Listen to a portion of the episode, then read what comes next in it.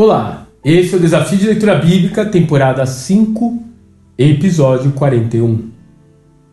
Após o término do livro de Neemias, pouco resta do povo de Israel, tanto do ponto de vista prático quanto da perspectiva de produção canônica.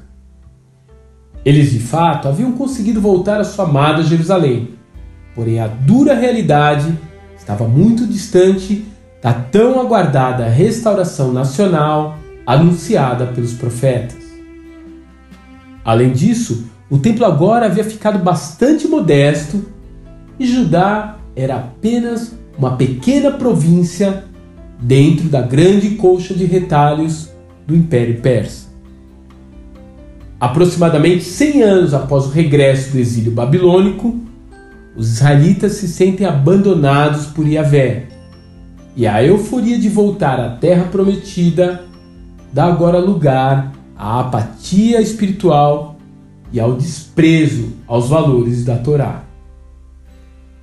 Malaquias, então, o último arauto de Yahvé a ter suas palavras escritas no livro, se levanta trazendo uma palavra de exortação contra a religiosidade falsa e egoísta, algo que havia se tornado corriqueiro naqueles dias. Ele faz uso de perguntas e respostas que lembram um diálogo entre um filho adolescente e o seu pai. Onde está o seu amor por nós, seus filhos? Malaquias capítulo 1, verso 2.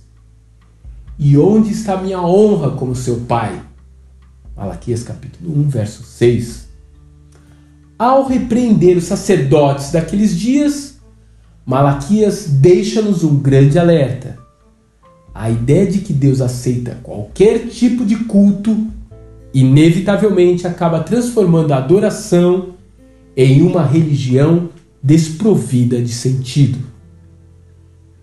Como tem se manifestado a sua devoção a Deus? Ela faz parte de uma agenda religiosa ou de uma prioridade para você? O filho honra seu pai e o servo seu senhor se eu sou pai, onde está a honra que me é devida? Se eu sou Senhor, onde está o temor que me deve? Pergunta o Senhor dos Exércitos. São vocês que desprezam meu nome. Mas vocês perguntam: de que maneira temos desprezado o seu nome?